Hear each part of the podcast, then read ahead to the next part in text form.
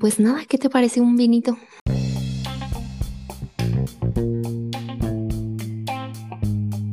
Buen día, estás escuchando Detrás de la Oficina, el podcast donde platicamos de todo un poco con invitados que nos comparten sus experiencias, anécdotas y por supuesto sus conocimientos. Mi nombre es Adán Godínez y para el programa de hoy nos acompaña Ana Isabel Orozco. Isabel es fanática del vino y está certificada por l'École de Vin de Bordeaux y en proceso de alcanzar el nivel 2 del Wine Spirit Education Trust. Bienvenida Isabel, ¿cómo estás? ¿Qué te ofrezco a tomar? Hola Dan, muy bien, muchas gracias. Es un gusto estar aquí. Y pues nada, ¿qué te parece un vinito? Perfecto, vamos entrando en materia.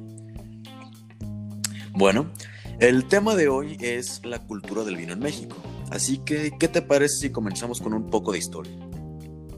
Claro que sí, perfecto. ¿Desde dónde quieres arrancar? ¿Qué te parece desde la llegada de los españoles? Porque uno que no es gran conocedor del vino, y por uno me refiero a mí, supondría que la historia del vino en México se remonta a la conquista. Pienso que los españoles fueron los primeros en traer, no sé si el primer vino como tal, y luego trataron de replicarlo aquí, o si trajeron las semillas o las uvas, o si el proceso fue traer y plantar, o solo tratar de tropicalizar de algún modo. No sé, ¿nos puedes contar un poco de ese proceso? Claro que sí, fue todas las anteriores. Excelente. El, el, vino sí llegó como tal desde la llegada de los españoles, porque se lo trajeron se lo trajeron, perdón, como parte de su dieta básica, tanto los religiosos como todos los que acompañaban a los conquistadores, pero antes de eso había una bebida típica que todavía existe y es de Puebla, que se llama acachul y tiene una mezcla de uvas silvestres, de zarzamora, naranja y otros frutos y, se asemeja mucho al vino, pero no es, no es como tal el vino que conocemos que llegó de España. Y tal cual como dices, llegó a América con los conquistadores y se dice que el primer vino que llegó fue el de Rivadavia, porque Cristóbal Colón lo trajo y puso en su testamento, yo cuando me vaya voy a llevar vino a América de Rivadavia, ¿no? Y Rivadavia es una región en España. También se dice que Juan de Grijalva fue el primero en tomar vino con los, con los indígenas, porque pues, para que no se sintiera tan impositiva toda esta situación. Y, ya eso es todo. Cortés, tiempo después, llevó el cultivo de la vida a México, como por ahí de los 1500. Y, y fue tanta la aceptación, fue tan próspero, que se empezó a dar muy bien en el centro de México, en Perú, en Chile, en Argentina. Y entonces se ordenó a cada colonizador plantar por cada cabeza que hubiera, por cada nativo, 10 vides. Entonces se empieza a desarrollar esta variedad que se llama criollo, es la uva que a la que le llaman la uva bastarda. Pero realmente es una uva buena. En la actualidad Chile y Argentina la producen y han recibido muy buenas calificaciones de críticos, como de 92 y 91, o sea, muy muy buenas calificaciones. Y, y ya, era tanto el crecimiento que Felipe II creo que sí, era Felipe II. Dice, ¿sabes qué? Hasta aquí la producción de vino en América porque estaba sobrepasando la producción en España. Entonces eso les afectaba de forma económica y dijo que las medidas que iba a tomar eran tramitar licencias, si no eras religioso no podías plantar vides y se empezaron a arrancar algunas también para minimizar todo, toda esta sobreproducción. Entonces, ¿me estás diciendo que en algún punto el vino de la Nueva España estaba compitiendo con el vino español? Sí, bueno, en, cantidad sí, porque te digo, es, es una uva que le decían bastarda, una uva de nacida de la mezcla de culturas, pero por lo menos en cantidad sí. Y por todo el territorio que abarcó, fue, te digo, México, Argentina, y Chile, era mucho, mucho territorio donde se producía. Ok, ok. ¿Y qué nos puedes contar sobre la recepción del vino por parte de las poblaciones indígenas? ¿Lo aceptaron? ¿Les gustó? ¿Cómo, cómo fue ese proceso?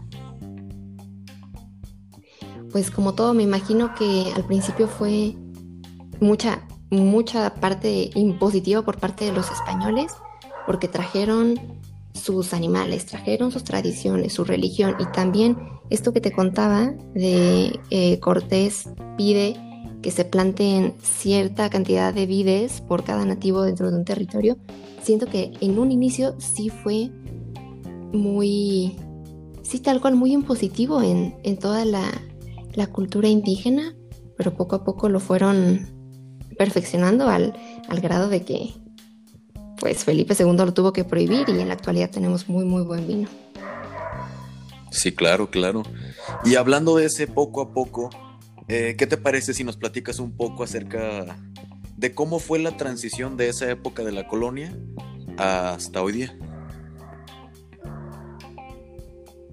Ah, pues ve, con el movimiento independentista y la filoxera, que era una bacteria, sí se vio muy limitado el crecimiento, porque, por ejemplo, eh, de forma concreta con el movimiento independentista, todas las misiones que, en las que se cultivaban las vides fueron secularizadas y pasaron a manos de propietarios particulares. Entonces los, las personas religiosas, que eran las que más producían, dejaron de, de hacerlo. Y digamos que el renacimiento del vino se dio como a finales de los 1800, mm, en donde una familia que se llama la familia Concanon fue la que le pidió al gobierno de México volver a reactivar todo este sector vinícola y se trajeron variedades francesas. Entonces, en esa misma época es en donde estaba la, prohibición en Estados Unidos, donde no se podía beber alcohol. Entonces, de, la frontera se venían a Baja California y a Parras y ahí consumían alcohol del lado mexicano. Y también empezaron a llegar varios etnólogos extranjeros como mm, Angelo Cheto, fue uno de los que, que, se vino en esas épocas y en la actualidad la Cheto es una de las, es la vinícola más grande de México. Entonces sí fue una época de mucha prosperidad, hasta 1980 y tantos, o sea, inicios de los 80, que se empieza a, a limitar toda la importación de vinos extranjeros, o sea, se cierran las fronteras y ahí comienzan a prosperar todos los vinos nacionales, pero duró muy poquito, fueron unos cinco años a lo mejor, porque ya después México entró a un acuerdo internacional sobre aranceles y necesariamente se tuvieron que abrir fronteras otra vez. Y la producción de, de vino a nivel nacional, o sea, los productores nacionales cayeron de 80 que había en el país a unos 20. Sea, fue muchísima la, la caída del vino mexicano. Pero... Sí, claro. Pues en, poco a poco, a partir de ese de esa caída en los 80s, sí se ha ido reconstruyendo toda la estructura vinícola en el país y a lo mejor no hay grandes bodegas que producen y producen en cantidad, pero sí hay una nueva propuesta de producción más pequeña, con vinos de calidad y precios un poco más altos, pero sí, eh, ahí es en donde estamos ahorita, bodegas pequeñas pero de mucha calidad como Monte Santo Tomás, eh, Pedro Domecq.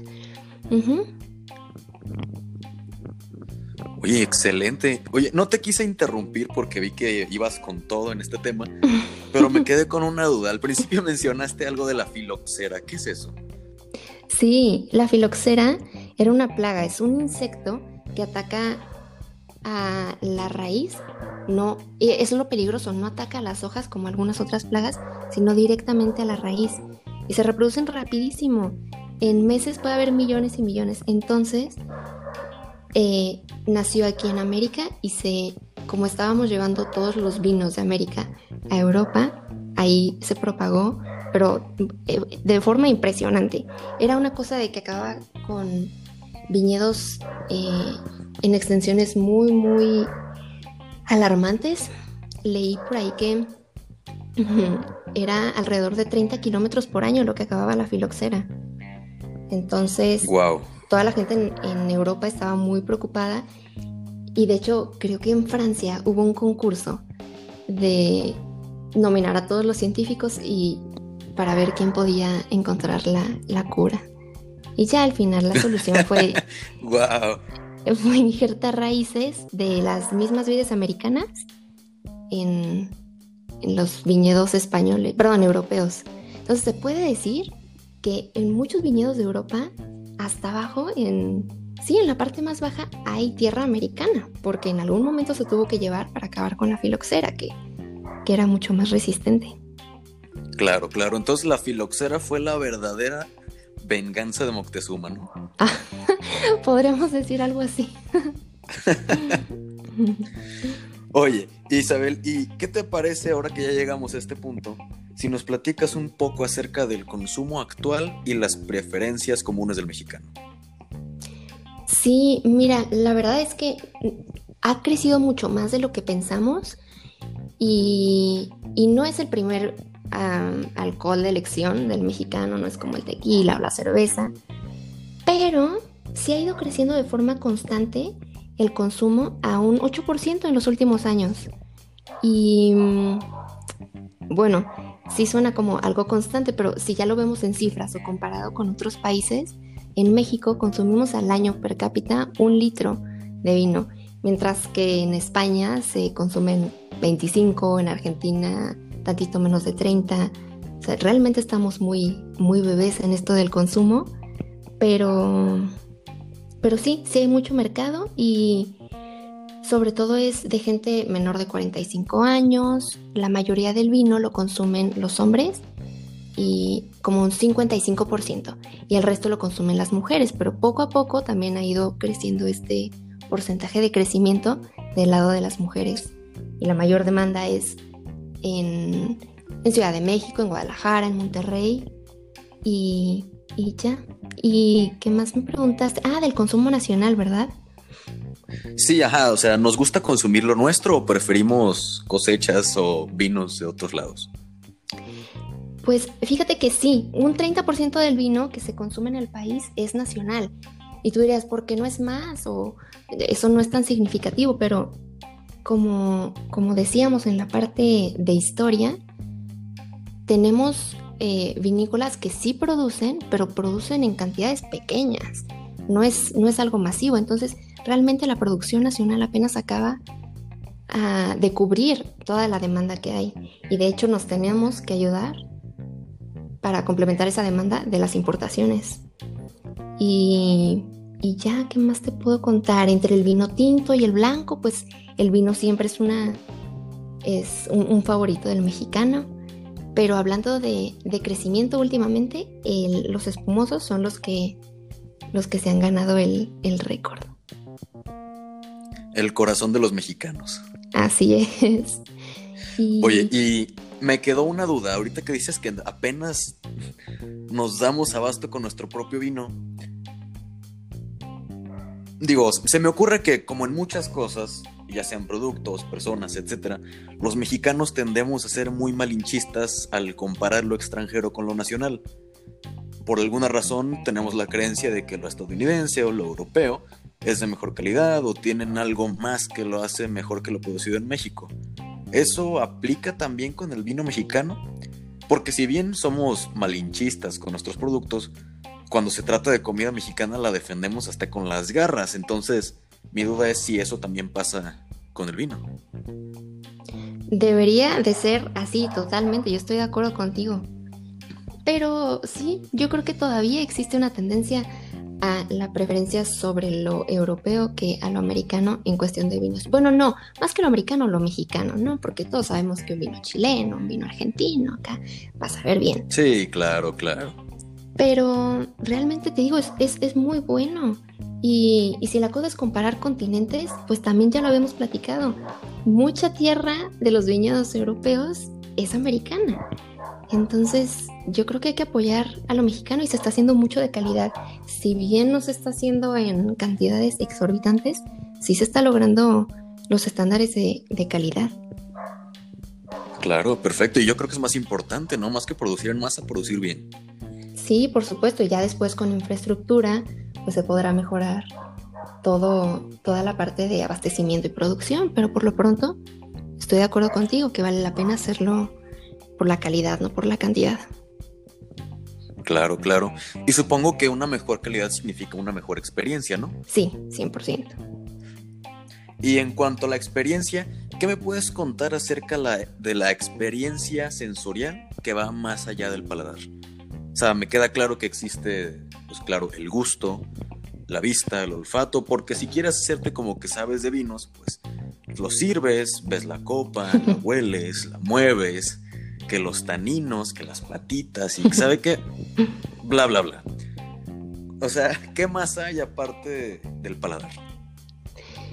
Pues yo diría que lo primero, a ver, no es, no es hablando del vino concretamente, pero sino de toda la experiencia, como dices, cuando vas a comprarlo, te, te llama la atención la etiqueta. Siento que desde ahí ya te estás predisponiendo a si se ve bueno, se ve robusta, la botella está grande, se ve caro. Entonces, desde ahí puedes empezar a predisponerte.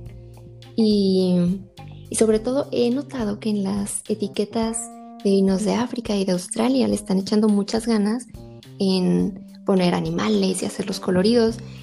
Y tú hace unos años no veías aquí vinos de, de esos lugares y ahora mágicamente están presentes, ¿no? Y claro que es por lo por la calidad de, del producto, pero también estoy segura que tiene mucho que ver el marketing que hicieron. Y, bueno, ya hablando bien bien del vino como tal, pues además de, del paladar, contamos con otros sentidos que pueden ayudar a apreciar mejor cada vino. Por ejemplo, la vista nos puede ayudar para saber si un vino es más joven o más viejo. En los eh, vinos blancos podemos saber si uno es más joven porque es incoloro o porque es color plata y ya que es más grande porque tiene un color dorado, porque es ámbar. Lo mismo pasa con, con los tintos. Van variando en el color de rojo, morado, marrón. Y, y qué otra. Ah, pues los espumosos también podemos saber cuál, cuánta es la calidad que tiene, que tiene un espumoso por su efervescencia, porque tiene una burbuja pequeña, porque está alineada, eso es a lo que se le llama el perlage en francés. Y... De acuerdo. y, ya, más allá de, lo visual, pues está el olfato y podemos identificar con la... Eh, es a lo que se le llama la nariz del vino.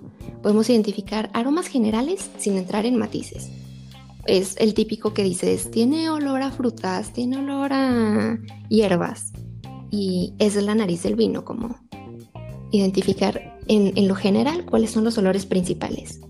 Y alguna vez algún profesor me dijo que me imaginara la nariz del vino como una tribuna y que los aromas que están hasta adelante son los que realmente constituyen el carácter del vino. O sea, si, si tú el primero que identificas es eh, una fruta o una flor es el verdadero, la verdadera esencia del vino. Y ya cada aroma se va, ya podemos entrar en, en matices, que aromas primarios, secundarios, terciarios, dependiendo del momento en que los va formando el vino. Es decir, la fermentación, el añejamiento, etcétera.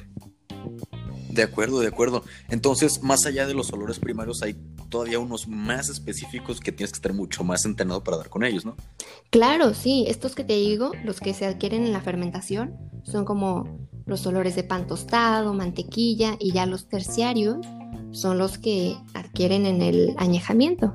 Puede ser olor a madera, tabaco, etcétera. Y también hay unos que no son agradables, son los que se llaman los defectos, que podrían ser eh, no sé, humedad, eh, podredumbre y algunos otros como estos. Wow, wow, wow, wow, excelente. Digo, claro que hay que estar entrenadísimo para lograr distinguir ese tipo de cosas. Pues sí, es cosa de, entrenar el, el paladar. Es cosa de practicar. Así es como en todo. Oye, ¿y qué me puedes decir acerca de la frase un buen vino es el que más te guste? ¿Aplica? ¿No aplica? ¿Qué opinas? Yo creo que es la frase más cierta, porque considero que es muy importante hacer la distinción entre un vino que técnicamente está bien hecho, que el proceso fue adecuado, y un vino que te guste, porque a lo mejor el que tiene el mejor proceso y el que se tomó más años y a lo mejor es más caro y tiene todas las calificaciones que tú quieras, no, no es necesariamente el que a ti te gusta o no trae los aromas que que a ti te, te llaman más. Entonces, pues sí, definitivo, un buen vino es el que más te gusta. Al final de cuentas, eh, tú solamente te lo estás tomando, tú solamente estás gastando en él. Entonces, aprovecha y, haz lo mejor de la situación. Pero aún así existen buenos vinos o es algo subjetivo? Híjole, a ver, yo creo que volvemos a lo mismo, de saber que existen buenos vinos en cuanto a la elaboración pero la calificación también pienso yo que se puede dar mucho por la influencia que traigas. No es lo mismo tener una experiencia de, haber vivido en México con sabores más intensos que haber vivido en Inglaterra con otro tipo de sabores. Yo pienso que en, en, la forma de juzgar un vino, ya los críticos que hacen esto de forma profesional, ahí sí entra un poco lo subjetivo. Entiendo, entiendo. ¿Y qué me puedes decir acerca de los procesos de elaboración. Hay procesos mejores que otros. O procesos que produzcan vinos de mejor o peor calidad. sí. Sí, es por eso que el lambrusco es tan, tan criticado por todos en, en el mundo del vino, porque no es lo mismo que un, un, vino efervescente que tiene su burbuja de forma natural. En el lambrusco, pues es, es una burbuja inyectada, ¿no? o también podemos saber, eh, perdón, diferenciar en la elaboración el tipo de barrica, si es de roble americano o si es francés. Sí cambia mucho el, aroma, pero bueno, en este caso específico de, las barricas yo no creo que sea bueno o malo, solamente va a cambiar las, los aromas que trae el vino. Y eso se puede traducir hasta en el corcho, ¿no? Porque más de una vez me ha tocado abrir una botella y que sea un corcho pues que no te da la misma experiencia que un corcho de verdad, no sé si es un corcho falso o si es un proceso diferente de hacerlo, pero hasta tú sientes cuando el corcho es como plastificado que estás comprando o que estás bebiendo algo que eh, medio medio. Sí, sí, exacto. Bueno, también esto del corcho es porque ya, ya hay muy poco, se está acabando, pero sí, sí tiene que ver.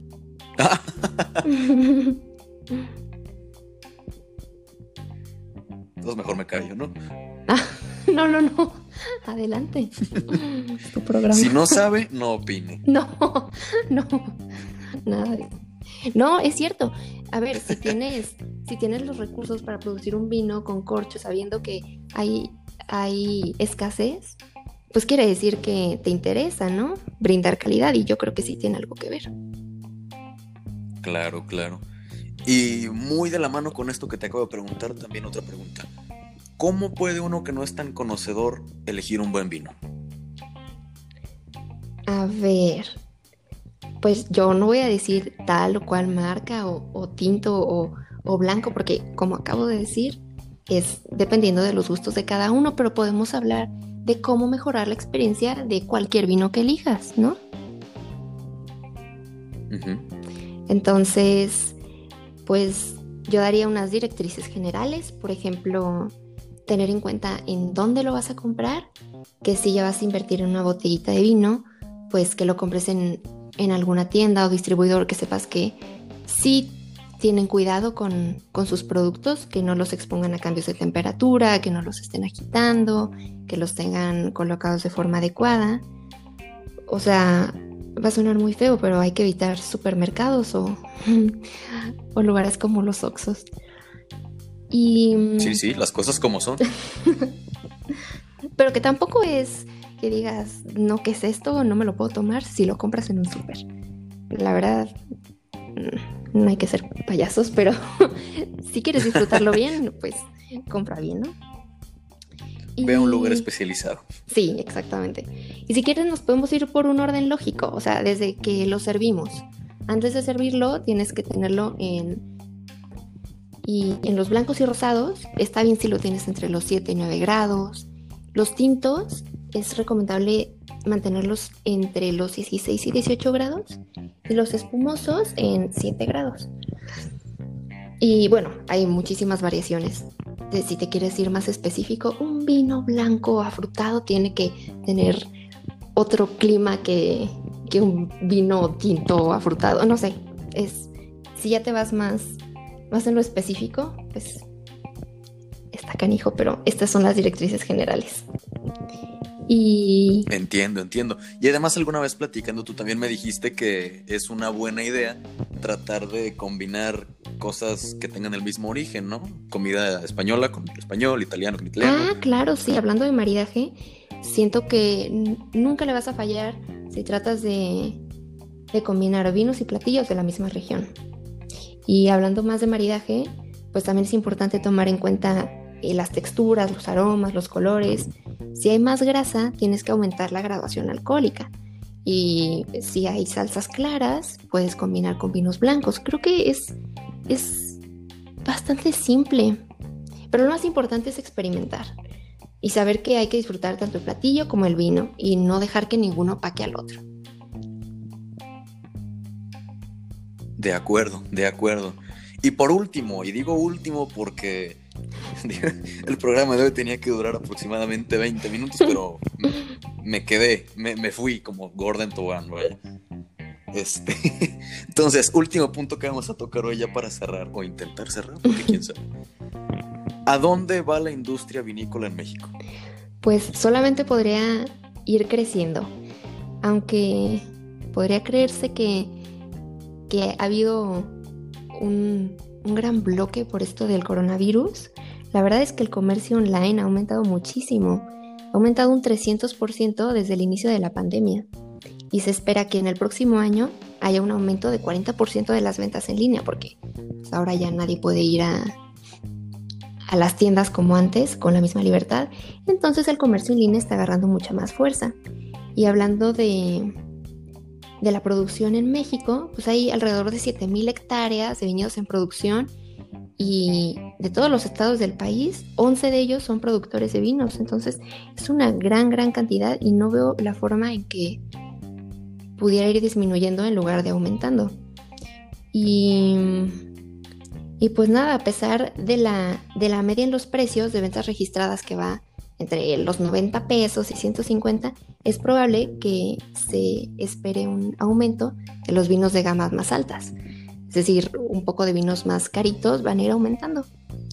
Y pues nada, lo que decíamos también un poquito antes, que con el fomento a la producción y el crecimiento y la infraestructura, yo creo que podríamos llegar ya no a un 30% de consumo de lo nacional, sino un 45%. Y también, ¿por qué no?, irnos al mercado internacional y saber que si ahorita tenemos un 10% de presencia, podríamos llegar a un 15% con, con toda esta infraestructura bien empleada. Perfecto, perfecto, Isabel. Qué wow, estoy impresionado. No tenía idea de estas cosas.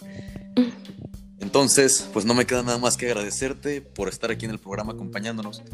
Y bueno, como conclusiones, la verdad es que yo me quedo con todo, pero específicamente con los consejos que nos diste sobre cómo disfrutar el vino, la temperatura, la comida, todo. Yo, yo solo sé tomármelo, entonces espero tomármelo de una manera más correcta, ¿no? Claro que sí, lo importante es Y bueno, muchísimas gracias, Abel. No sé, no sé con qué te quedaste tú de esto. Pues nada, a, a fomentar el consumo nacional, a saber que tenemos muy buen vino a no asustarse porque es vino y es de personas elegantes, no. Experimentar y, mezclarlo con, lo que se te antoje y, y nada, a disfrutar. De acuerdo, tampoco hay que ser snobs a la hora de tomar vino, ¿verdad? Sí, no, no, no, qué payasada, ¿qué es eso?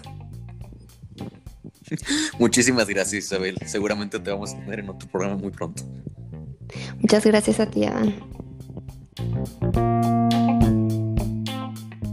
¿Qué tal? Qué gusto que nos hayas podido acompañar hasta este punto. Si estás aquí, seguro te gustó lo que escuchaste y si quieres apoyar el programa, suscríbete y síguenos en nuestras redes sociales como arroba oficina podcast en Twitter y detrás de la oficina en Instagram. Hasta la próxima.